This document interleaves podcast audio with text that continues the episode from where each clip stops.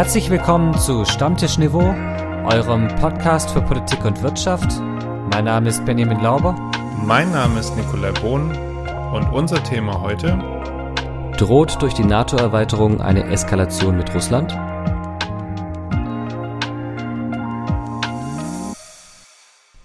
Grüß Gott, Bohn. Moin, Lauber. Lieber Nick, was ist denn das Letzte, was du verloren hast und was du dich erinnern kannst? Jetzt jenseits von dem Vertrauen in die Menschheit und deinen Haaren vielleicht. Dem Vertrauen in die Menschheit nicht. Meine Haare da, ja gut, das lässt sich nicht mehr erblich bedingt aufhalten. Was habe ich das letzte Mal verloren? So richtig dran erinnern, glaube ich, meine Sonnenbrille irgendwann in der Umkleidekabine eines Bekleidungsgeschäftes und hatte den Vorteil, dass sie dann zum Glück oben bei der Info abgegeben wurde und da war ich ziemlich in Panik. Aber ich bin normalerweise keiner, der so Sachen verliert. Bist du einer, der ständig seine Sachen verliert? Ich glaube, wir beide sind Sachen, wir sind äh, Leute, die ihre Sachen verlieren. Zumindest, wenn ich dir jetzt sage, dass wir beide im Laufe des letzten Jahres was verloren haben, was ein Kilo schwer ist. Haut. Richtig, Hautschuppen. Und das ist die, das ist das äh, unnütze Wissen der Woche. Äh, jeder Mensch verliert pro Jahr durchschnittlich ein Kilogramm Hautschuppen. Ja, es hat jemand noch was anderes verloren. Richtig, und zwar ein alter Kanzler. Äh, unser, na guter alter, alt, ja, gut, pff, ja, Ansichtssache. Also Gerhard Schröder, Bundeskanzler äh, dieses Landes von 98 bis 2005, hat äh, diese Woche seine Amtsausstattung für Ex-Kanzler verloren. Ähm, Benny, warum kriegen Kanzler eigentlich nach ihrer Amtszeit noch alle möglichen Tantiemen und Büroangestellten und Ausstattung? Naja, Tantiemen kriegen sie nur, wenn sie dazwischen drin ein Lied geschrieben haben und äh, das dann im Radio weitergespielt wird. Aber die, hey, der hat, ey, ja, hol mir mal eine Flasche Bier. Oh, stimmt. legendärer stimmt, Song. legendärer Song, ja. Äh, hol mir mal eine Flasche Bier, Flasche Bier, Flasche Bier. Ha, das habe ich ganz vergessen. das müssen wir fast einspielen. Großartig. Komm, spiel's ein. Hol mir mal eine Flasche Bier, sonst streike ich hier und schreibe nicht weiter.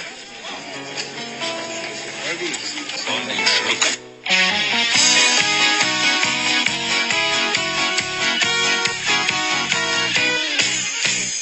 Hol mir mal eine Flasche Bier, Flasche Bier, Flasche Bier.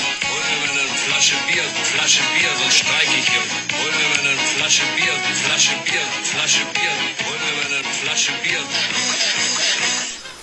Oh ja, ich erinnere mich dumpf. Das äh, war ein Remix von äh, Gerhard Schröders Hol mir mal eine Flasche Bier.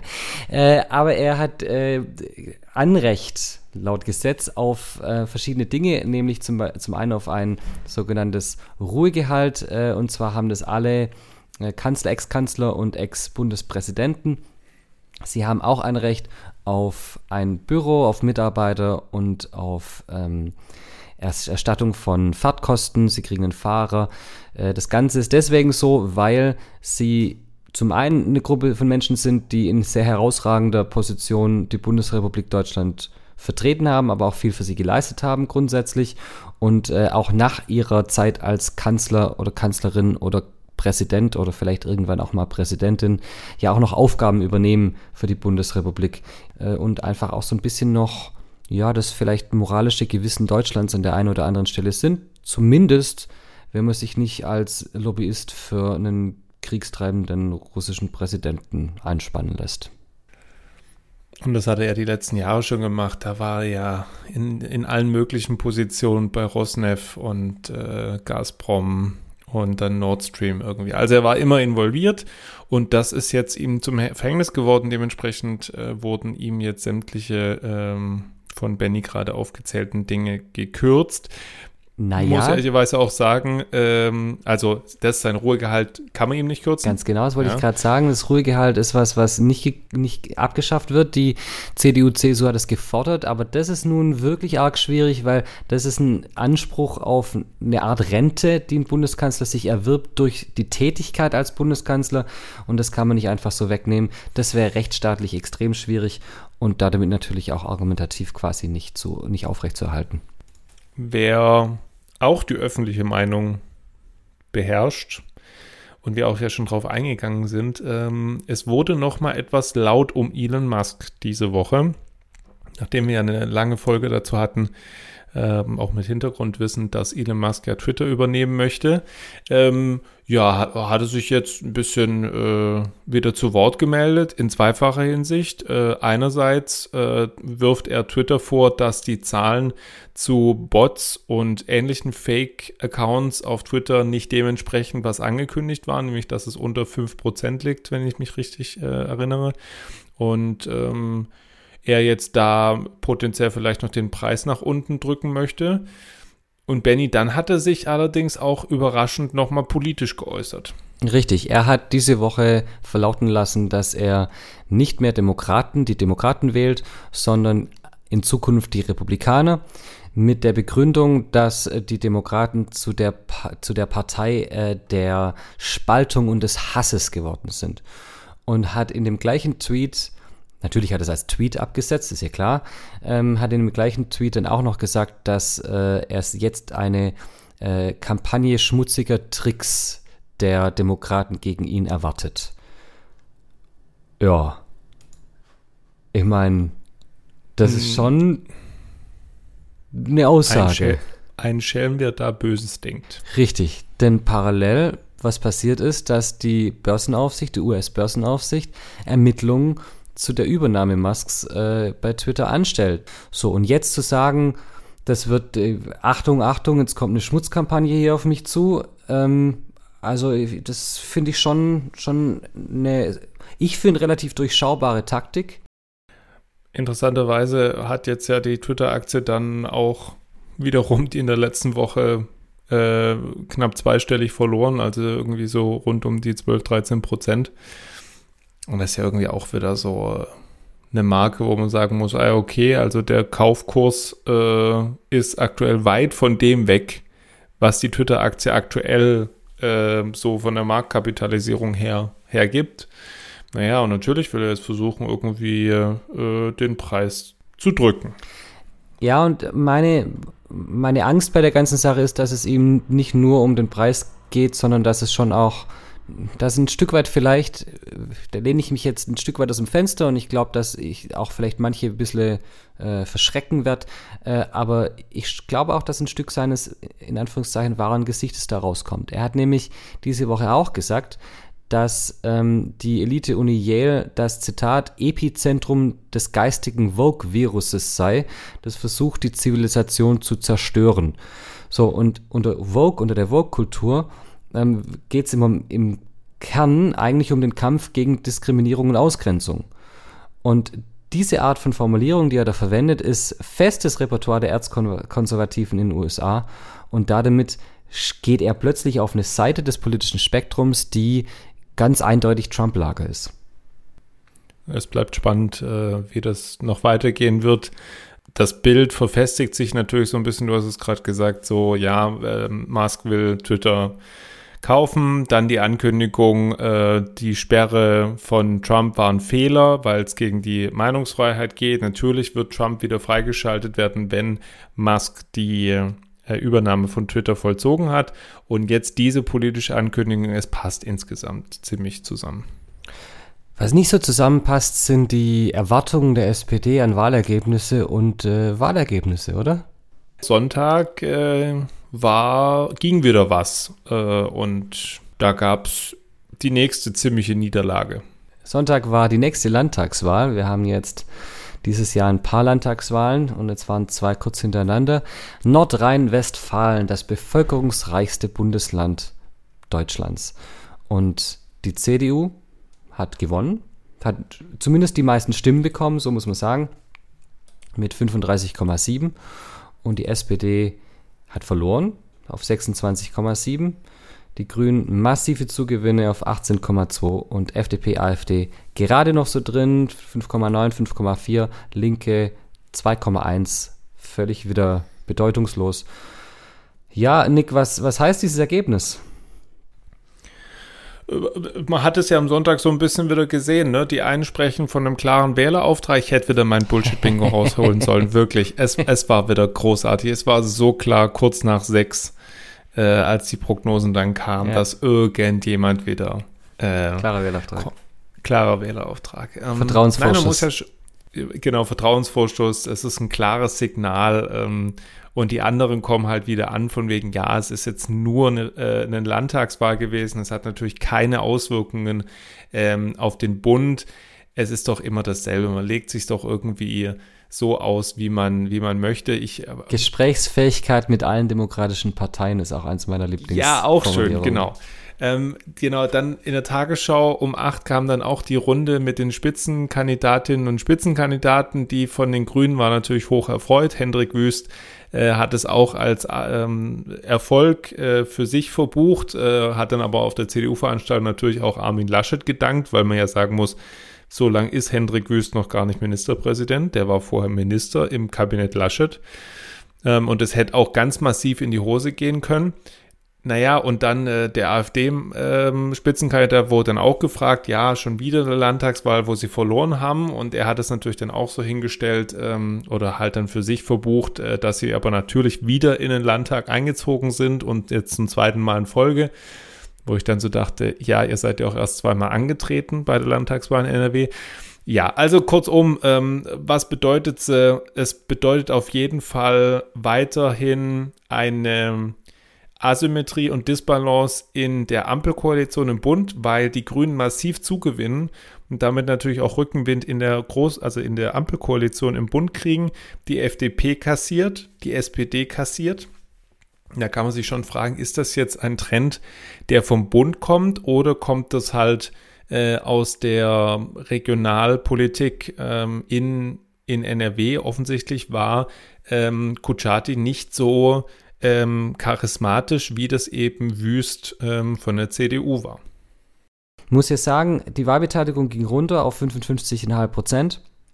Und die einzige Partei, die in absoluten Stimmen dazugewonnen hat, waren die Grünen. Selbst die CDU, die zwar prozentual zugewonnen hat, leicht 2,8 Prozent, hat in absoluten Stimmen wegen der niedrigeren Wahlbeteiligung verloren. Ähm, von daher muss man im Moment sehen, da verschiebt sich schon ein, ein Stück weit das politische Spektrum. Ja, und diese 55,5 Prozent, sage ich dir ehrlich, das ist eigentlich das, was mir am meisten Sorge bereitet. Es kommt ja immer wieder, auch jetzt diese Woche, Forderungen auf, wie man versuchen kann, die Menschen stärker dazu zu bewegen, auch wirklich ihre demokratischen äh, Rechte ähm, wahrzunehmen. Ja, es, es, es ist eine alte Diskussion, woran liegt das? Sind die Leute zufrieden und gehen deswegen nicht wählen? Sind die Leute unzufrieden mit allem und gehen deswegen nicht wählen? Ich glaube, da gibt es eine relativ beide, breite Bandbreite. kommt ja auch immer wieder die Forderung nach einer Wahlpflicht auf. Ja, also Ja. können, müssen wir nicht eigentlich die Leute dazu zwingen, in einer Demokratie wählen zu gehen und wenn es nur heißt, ähm, ich möchte niemand von denen. Ja, ähm, aber auch das wäre wieder eines von vielen Themen, die wir an anderer Stelle vertiefen werden. Wollte ich gerade sagen. Das würde sich anbieten, mal das Thema Wahlpflicht als eigene, ähm, eigene Folge zu machen. Wenn es endlich mal ruhiger werden würde. Ja. Aber mal ganz ehrlich ist, also irgendwie die Themen springen uns ja fast schon an, Ja, wie diese Woche. richtig. Und sie springen quasi aus dem Nichts heraus. Wer hätte gedacht, dass Schweden und Finnland quasi wie die Schweiz in den letzten 100 Jahren gefühlt ähm, in, der, in der Neutralität äh, verharren und jetzt innerhalb von wenigen Tagen durch alles durchpeitschen, durch Parlament, durch die Öffentlichkeit, durch die Regierung, hey, wir wollen in die NATO. Ja, und äh, weil wir dachten, dass das jetzt so aktuell ist und äh, wir ja noch das Ganze in einer Hängepartie haben, ähm, warum, kommen wir gleich dazu, denn um das wirklich besprechen zu können, brauchen wir wie immer etwas Hintergrundwissen. Hintergrundwissen. Hintergrund. Grundwissen.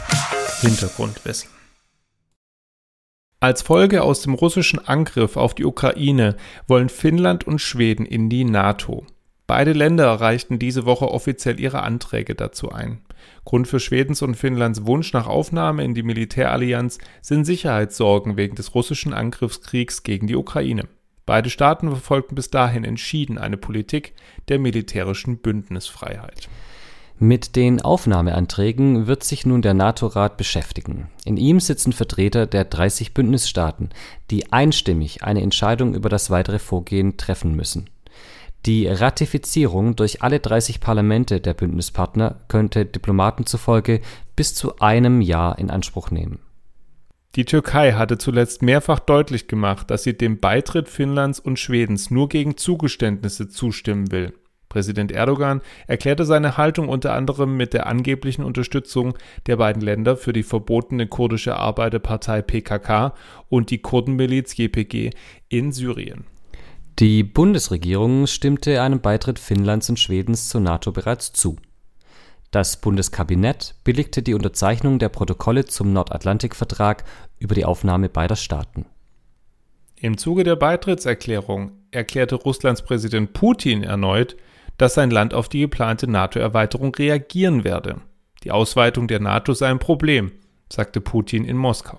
Der zentrale Streitpunkt seit Jahren Putin beharrt auf rechtlich verbindliche Sicherheitsgarantien für sein Land und kein weiteres Vorrücken der NATO nach Osten oder die Stationierung offensiver Waffensysteme in unmittelbarer Nähe Russlands. Dieses Versprechen hätte die NATO gebrochen, behauptete Putin seit Jahren. Doch wer hat hier nun recht? Öffentlich sprach er erstmals 2007 bei der Münchner Sicherheitskonferenz über derartige Versprechen seitens der NATO. Wesentlich für die Behauptung einer Zusage an die Sowjetunion sind Gespräche im Februar 1990 zwischen dem damaligen US-Außenminister James Baker und dem sowjetischen Staatschef Michail Gorbatschow. Einem Memorandum zufolge sagte Baker damals, die Amerikaner hätten verstanden, dass für die Sowjetunion und andere europäische Länder Garantien wichtig seien für den Fall, dass die USA ihre Präsenz in Deutschland im Rahmen der NATO beibehalten würde. Gemeint war jedoch das Gebiet der DDR. An eine NATO-Mitgliedschaft von Staaten des 1990 noch bestehenden Warschauer Paktes war damals nicht zu denken – das bestätigten mehrere Gesprächspartner mittlerweile, auch der ehemalige sowjetische Staatschef Gorbatschow. Putin und die russische Machtelite sehen dies bis heute anders. Da sich Russland und die NATO über die Zusagen nicht einig sind, könnte die jetzige NATO-Erweiterung für eine weitere Eskalation zwischen beiden Parteien führen. Möglich ist aber auch, dass es sich hierbei nur um Säbelrasseln handelt. Meinung Meinung Nick, lass uns doch noch mal kurz auf die Begründung von Finnland und Schweden eingehen, bevor wir das ein bisschen diskutieren. Ähm, seit Ostern haben wir ja eine Intensivierung der Kämpfe im südöstlichen Teil äh, der Ukraine. Äh, hat das was damit zu tun? Was meinst möglich, aber bin ich mir nicht unbedingt sicher. Also das, was eigentlich ja Putin vorhatte, nämlich irgendwie vielleicht einen Keil in die NATO zu treiben, das ist jetzt ihm jetzt genau nicht gelungen. Ja, also Schweden und Finnland seit Jahrzehnten halten sie die Fahne da hoch und sagen jetzt nein. Uns ist es jetzt wichtig, ähm, in einem Militärbündnis zu sein, weil wir ganz klar sagen, wir stehen auf der Seite der Westmächte und können das jetzt nicht mehr ähm, für, für richtig halten oder uns da auch nicht als Vermittler äh, einbringen mit, äh, mit Russland. Und äh, für die NATO ist das natürlich militärisch, kann man vielleicht sagen, sogar ein Jackpot. Und die äh, Ostsee jetzt mittlerweile dann vollständ fast vollständig äh, in NATO-Gebiet liegt. Und das ist natürlich für Russland ein massives militärisch-taktisches Problem, die eigene Ostseeflotte quasi eingekauft keilt zwischen den NATO-Ländern. Da gibt es ja noch die äh, Exklave Kaliningrad, die da mittendrin liegt äh, von den Russen. Äh, und von daher ist es schon ein Riesenproblem. Die Frage ist, wie, wie Russland reagiert. Dann kommen natürlich die Leute, die sagen, ja, Putin drückt irgendwann doch noch den roten Knopf und wir sind im Atomkrieg. So weit sehe ich es aber noch nicht. Es wird irgendwas dazwischen geben, aber mir fehlt aktuell die Fantasie, was das sein könnte. Die Russen haben folgendes Problem oder die russische Führung. Es gibt jetzt dann eine 1300 Kilometer lange finnisch-russische Grenze, die NATO-Grenze ist. Also wo NATO-Gebiet direkt an Russland anschließt. Und wenn man jetzt aus russischer Sicht die NATO als Bedrohung sieht, muss man diese Grenze sichern. Und es zieht unfassbar viele Ressourcen und Soldaten und Stellungen ab. Ähm, und man sieht ja jetzt schon, dass, dass das russische Militär ganz anscheinend Probleme hat, eine sehr viel kürzere Frontlinie aufrechtzuerhalten. Und dann kann ich mir schon, also ich glaube jetzt auch nicht, dass Putin morgen auf den Knopf drückt, aber ich kann mir schon vorstellen, dass die Gefahr sehr viel größer wird, dass Putin sagt, naja gut, in dem Fall, dann, also wenn es zu einem Konflikt oder zu irgendeinem Zwischenfall kommt, mit normalem, traditionellem Krieg, äh, Kriegsgeschehen kommen wir da nicht mehr weiter, dann geht es halt direkt in den Atomkrieg. Und das ähm, halte ich für, für, durchaus eine reale Gefahr. Hm, ja, du merkst, ich bin etwas unschlüssig. Also ich sehe durchaus diese Geschichte mit der Grenze. Ich äh, jetzt, wo ich dann so ein bisschen auch drüber nachgedacht habe, ich könnte mir durchaus vorstellen, dass die Generalmobilmachung in Russland näher rückt. Das ist tatsächlich in der Tat eine Möglichkeit, weil diese Grenze ja irgendwie geschützt werden, also stärker geschützt werden muss offensichtlich als bislang. Auf der anderen Seite, wir haben es ja vorhin gesagt gehabt, die Diplomaten gehen ja davon aus, dass dieser ganze Ratifizierungsprozess wahrscheinlich sich ein Jahr ziehen wird. Was ja auch logisch ist. Ich meine, es müssen 30 Staaten, 30 Parlamente zustimmen. Ähm, das dauert alles seine Zeit und äh, ich hatte ja schon auch den türkischen Bazar äh, genannt gehabt. Ähm, die Frage, wie Erdogan sich und die türkische Regierung sich jetzt positionieren wird, ist immer, zumindest zum Zeitpunkt der Aufnahme, muss man jetzt sagen, immer noch nicht geklärt. Und ich gehe davon aus, dass er am Ende nicht sein Veto einlegen wird. Das glaube ich persönlich nicht. Aber die NATO muss sich auf jeden Fall strecken, um die Türkei ins Boot zu holen. Und da bin ich gespannt, wie das läuft. Aber auf was ich raus wollte, das dauert noch ein Jahr. Und in dem Jahr kann noch ganz viel passieren. Und ähm, ich hoffe, also vielleicht ist Hoffnung, aber ich sehe diese Gefahr nicht so real wie du. Aber Nick, es ist doch, es geht ja weniger darum, wann die jetzt Teil der NATO sind, sondern mehr darum, dass, dass das Zeichen jetzt kommt. Also dieser Antrag ist ja ein Zeichen zum jetzigen Zeitpunkt und Russland steht in der Ukraine an manchen Stellen, zumindest wenn man den westlichen Geheimdiensten Glauben schenken darf, ein Stück weit schon mit dem Rücken zur Wand und muss da jetzt auch schnell zu irgendwelchen massiven Gewinnen kommen, weil ansonsten sich das so hinzieht, dass dann doch die Ukrainer mit der Ausbildung an den neuen äh, Waffen und so weiter vielleicht dann doch sogar die Überhand gewinnen. Ähm, und in der Situation so eine neue, so ein neues Drohpotenzial aufzubauen, halte ich auch einfach nicht für klug. Was ist denn, es muss doch schon auch die Lösung, diese diplomatische Lösung muss doch nach wie vor eine Rolle spielen können in dem Krieg. Man kann sich jetzt meiner Meinung nach nicht einfach nur darauf verlassen, die Ukraine gewinnt das Ganze und wenn es noch zwei Jahre dauert, dann dauert es halt noch zwei Jahre und dann wird am Schluss ein Frieden von der Ukraine nach Russland diktiert. Das wird so nicht funktionieren, glaube ich nicht. Und jetzt dazu nochmal eine zusätzliche Drohkulisse aufzubauen, ähm, ist vielleicht nachvollziehbar, wie gesagt, aus schwedischer und finnischer Perspektive. Aber im Endeffekt führt es dazu, dass, dass Putin halt noch weiter auf dem Baum oben sitzt. Ich kann nachvollziehen, dass die finnische Regierung sagt, okay, ähm, es gibt diesen Wunsch, auch wir sehen die reale Gefahr. Ähm, weil sich da dagegen zu wehren und zu sagen, Leute, es muss auch eine diplomatische Lösung geben, kann ich verstehen. Aber ich kann wiederum auch verstehen, dass Finnland sagt, okay, äh, wir haben es jetzt lang genug probiert, ähm, so funktioniert das halt jetzt nicht mehr. Und äh, die zwei Länder haben es natürlich auch ein Stück weit schwieriger als beispielsweise die Schweiz und Österreich, die ja nach wie vor in dem Bereich äh, mhm. neutral die sind. sind. NATO-Ländern umgeben. Eben, die, die sitzen mittendrin, die sitzen unter dem NATO-Schutzschild, ja, die müssen nichts machen. Also von, und die Schweden, Finnland sind halt oben in direkter Nachbarschaft zu Russland. Ja, also man wird sehen, ich, äh, ich hoffe, es bleibt beim Säbelrasseln, was das angeht. Ähm, und wir werden sehen, wie sich da auch die internationale Diplomatie in den nächsten Jahren, Jahrzehnten entwickelt. Ich bin mal gespannt, was nächste Woche wieder kommt, wenn wir dann, wir haben schon so viele mm. Themen angeschnitten, so, ach, dazu könnten wir noch was machen, dazu könnten wir noch was machen, aber jede Woche ist dann gerade irgendwie also keine saure Gurkenzeit auf jeden Fall. Nein, das kann man nicht sagen. Ähm, es ist allerdings Flachwitzzeit. Oh, ja. die Laubersche Flachwitzzeit. Nick, wo wohnen Katzen? Ich weiß nicht, wo wohnen Katzen? Im Mietshaus. Oh Gott.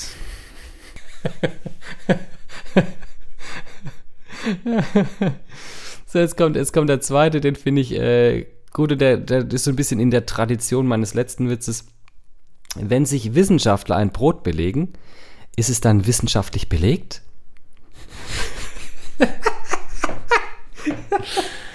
Ich bin für zwei.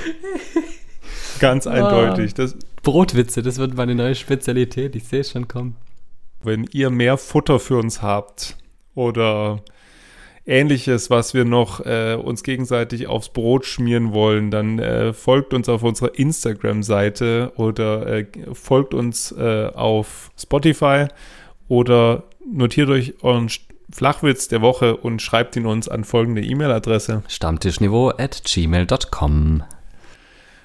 Und äh, nächste Woche, weil Benny und ich dann Pfingsten wieder eine Pause einlegen und die Woche davor auf Dienstreise sind, melden wir uns nächste Woche mit der letzten Folge vor unserer Pfingstpause. Ganz genau. Und bis dahin wünschen wir euch eine schöne Woche und eine gute Zeit. Gut. Tschüss. Ciao.